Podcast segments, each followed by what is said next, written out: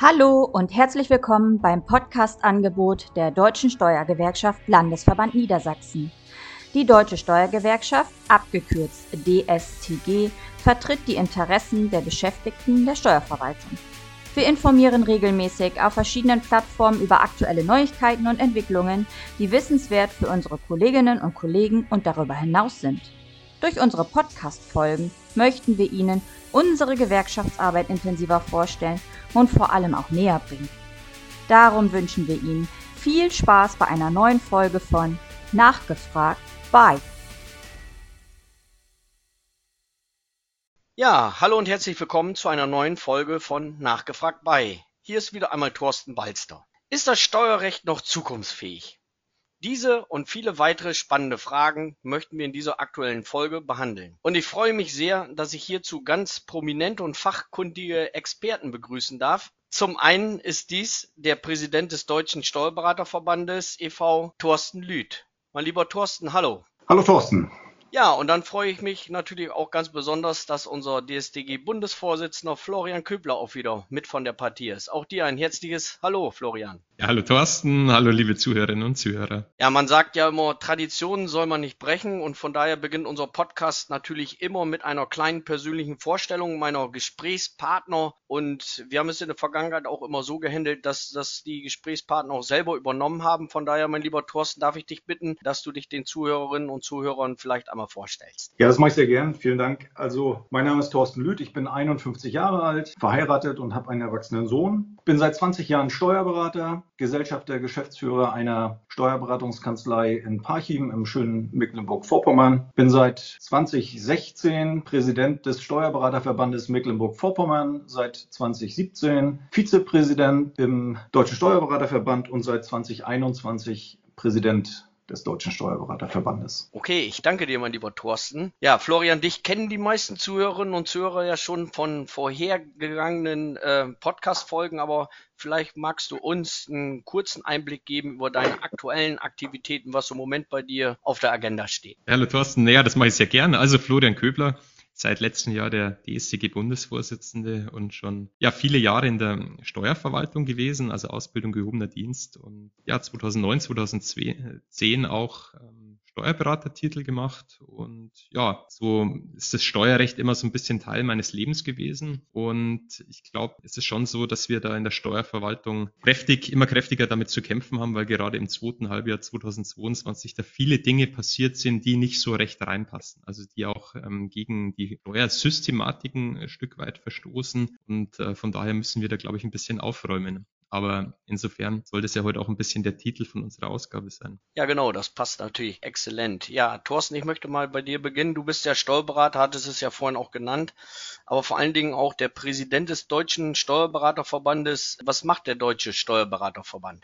Naja, am Ende sind wir der, die Dachorganisation von 15 Mitgliedsverbänden die sich äh, über die Bundesrepublik verteilen. Das sind nicht unbedingt ähm, Landesverbände. Es gibt also in Nordrhein-Westfalen auch drei, ähm, die Kölner, die Düsseldorfer und Westfalen-Lippe. Auf der anderen Seite gibt es eben Niedersachsen, die gemeinsam mit Sachsen-Anhalt einen Mitgliedsverband ähm, begründet haben.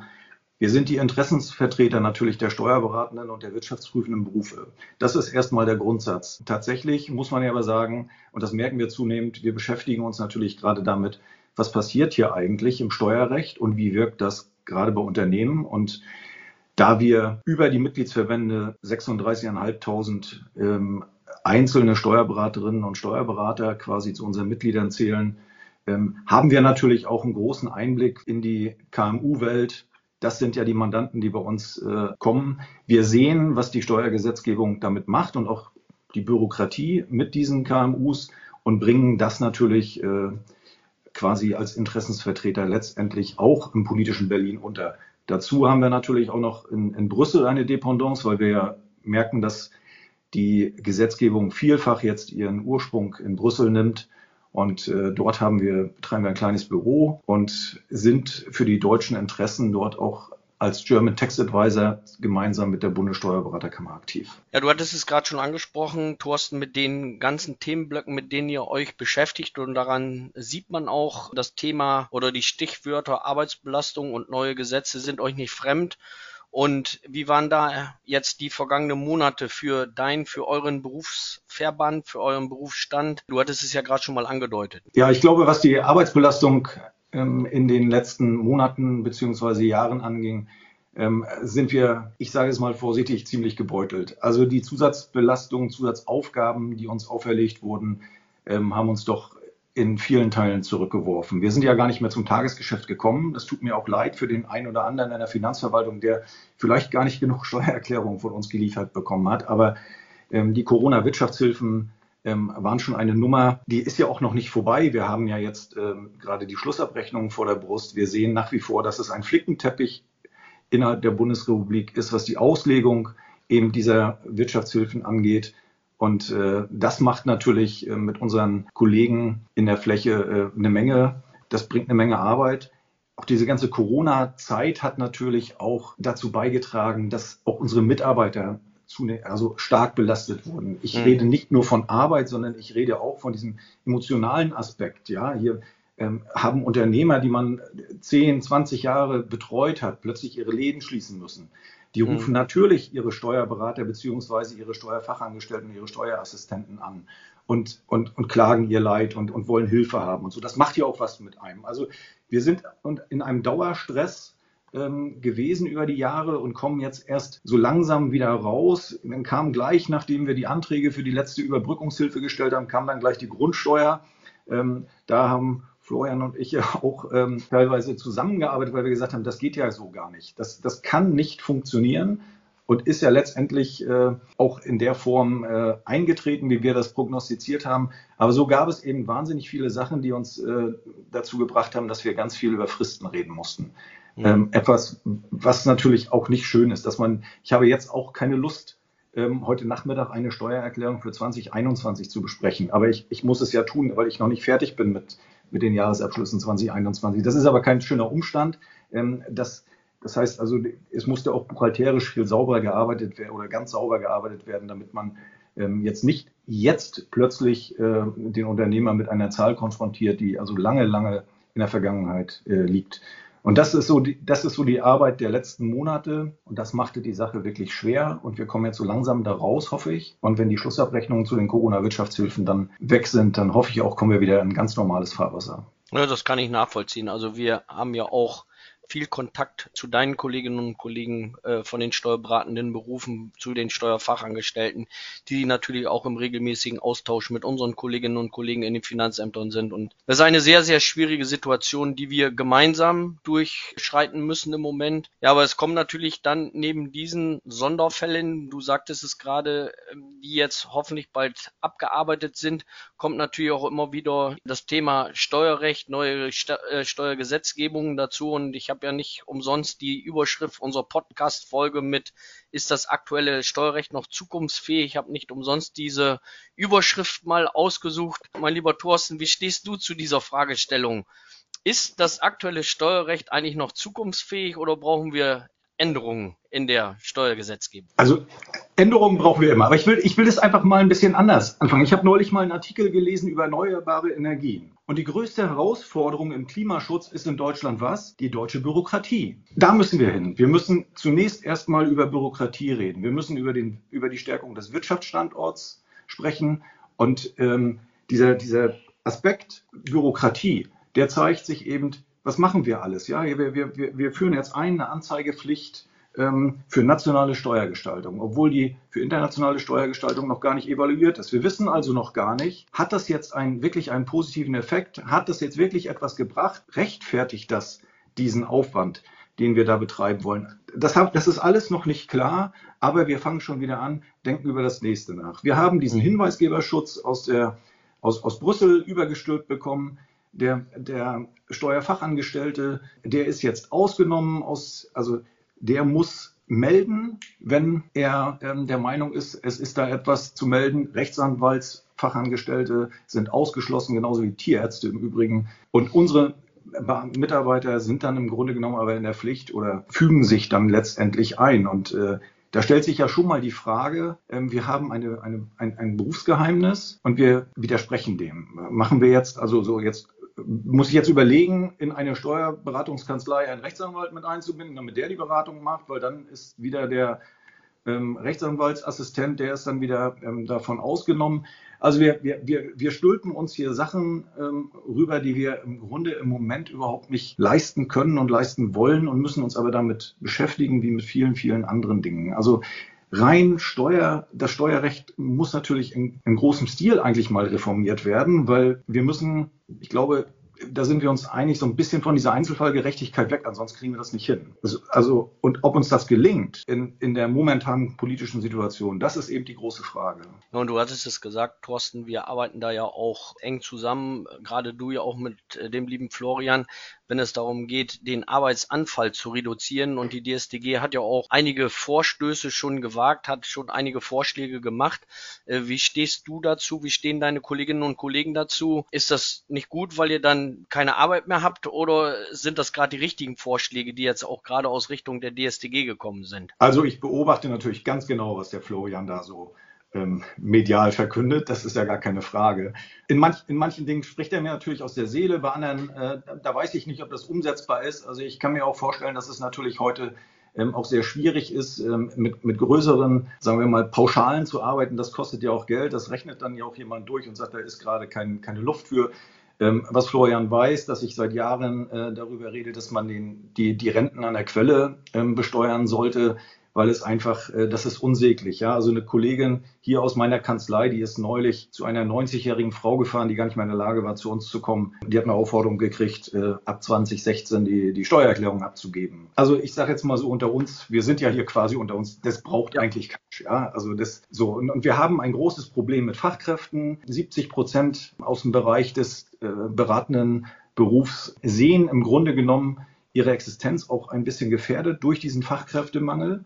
Das heißt, wir müssen anfangen, irgendwie jetzt die Prozesse neu zu denken. Und das, Florian und ich haben da ja schon ein paar Mal drüber gesprochen, dass wir das auch gemeinsam sehen müssen. Wir müssen diese Prozesse nicht nur für uns sehen, also jeder für sich, sondern wir müssen es gemeinsam sehen, dass wir die Prozesse so bekommen, dass wir alle im Grunde mit dem, was uns bevorsteht, denn das können wir nicht mehr ändern. Es sind die Fachkräfte nicht da. Also wir haben, wir, wir müssen dazu kommen, dass wir diese digitalen Prozesse so abbilden können, dass wir tatsächlich Einsparpotenzial im Personal haben. Anders wird es nicht gehen. Und zwar auf allen Ebenen. Ähm, das, das gilt für uns alle. Neulich war ja auch mal zur Bürokratie eine Umfrage des Bundesministeriums der Justiz. Da haben wir es ja mit einem, tatsächlich mit einem Punkt in die Kategorie 1 auf Top 3 geschafft. Mal schauen, ähm, was das wird. Da haben wir die Buch Führungspflichtgrenzen anheben wollen in Verbindung auch mit der, mit der Ist-Besteuerung oder Umsatzsteuer, weil wir einfach glauben, dass, dass da schon ein bisschen gespart werden kann, ohne dass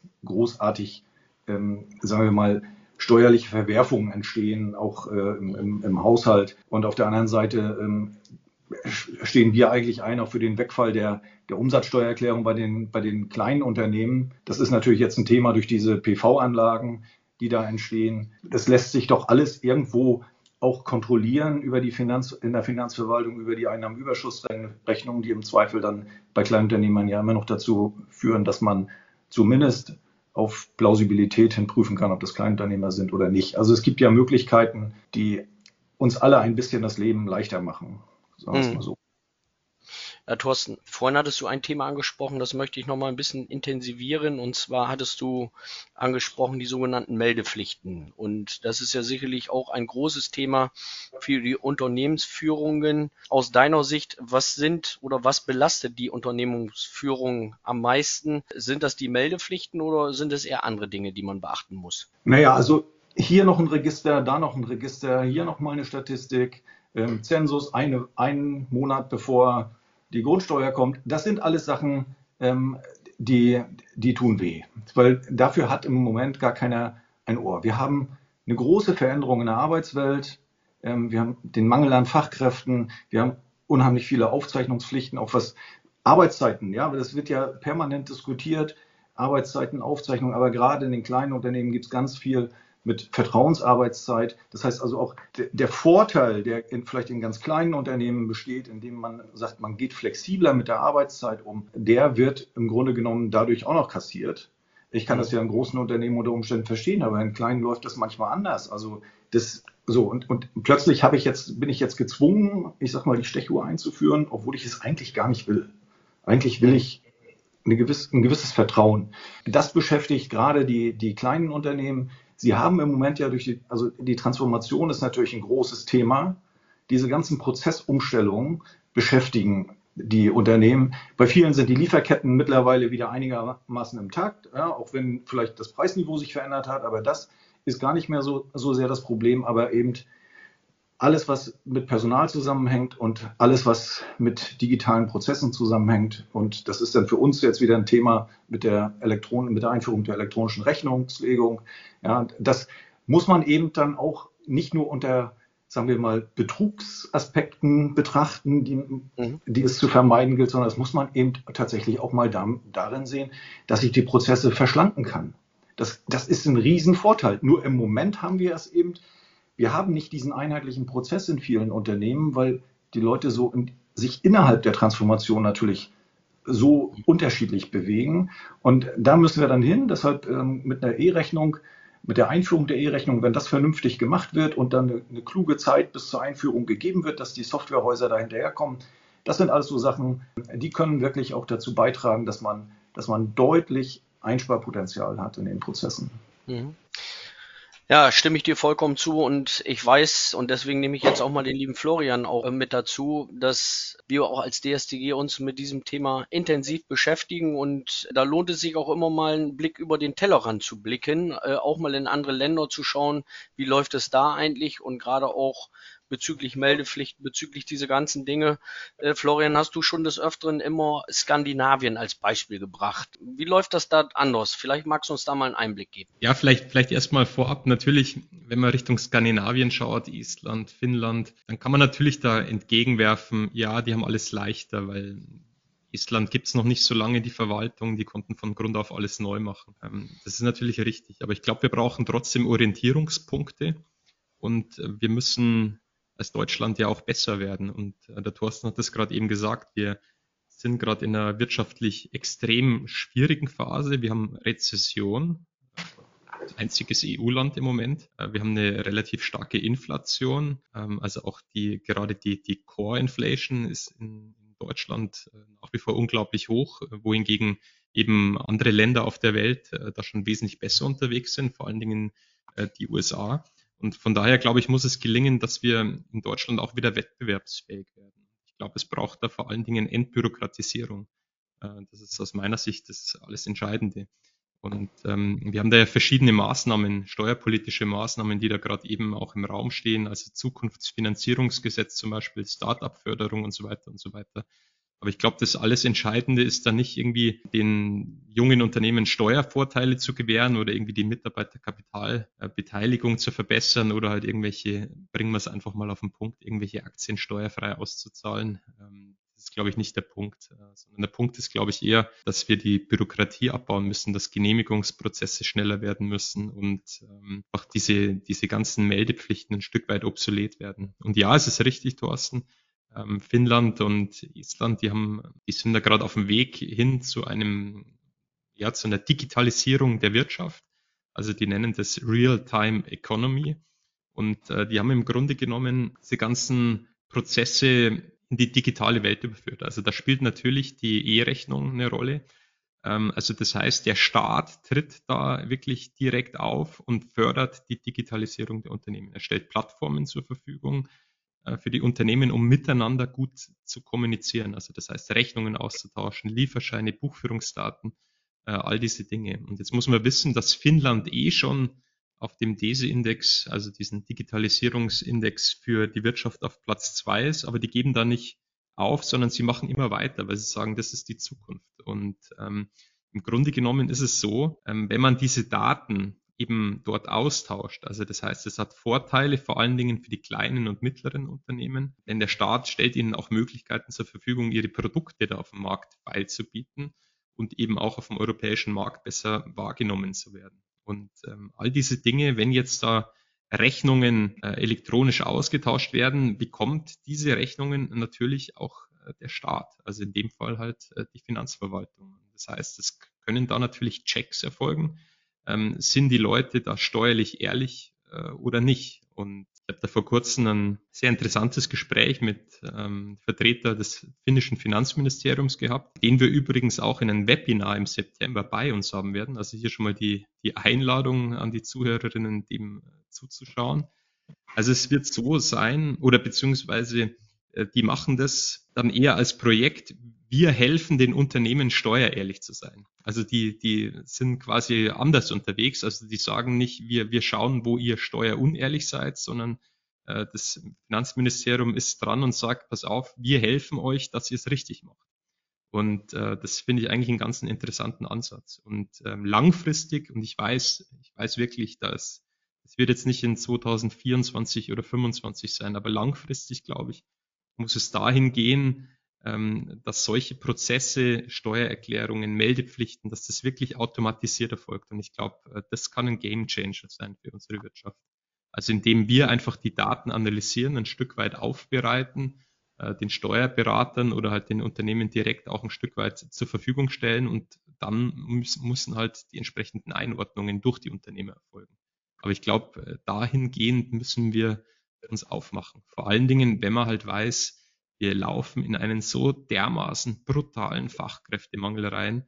Ähm, von dem können wir im Moment, also das, das, wir, wir, wir spüren jetzt die ersten Auswirkungen. Äh, wenn ich jetzt in einem Bundesland höre, es gäbe theoretisch die Möglichkeit, 650 Leute im gehobenen Dienst einzustellen und wir bekommen nur 350, dann haben wir jetzt schon ein Delta von 300. Und ich weiß aber, dass in 2028 fortfolgende äh, da geht die Babyboomer-Generation in Rente, in Pension und, und da wird es dann richtig schlimm. Und von daher, ähm, so leid es mir tut, wir brauchen die Digitalisierung.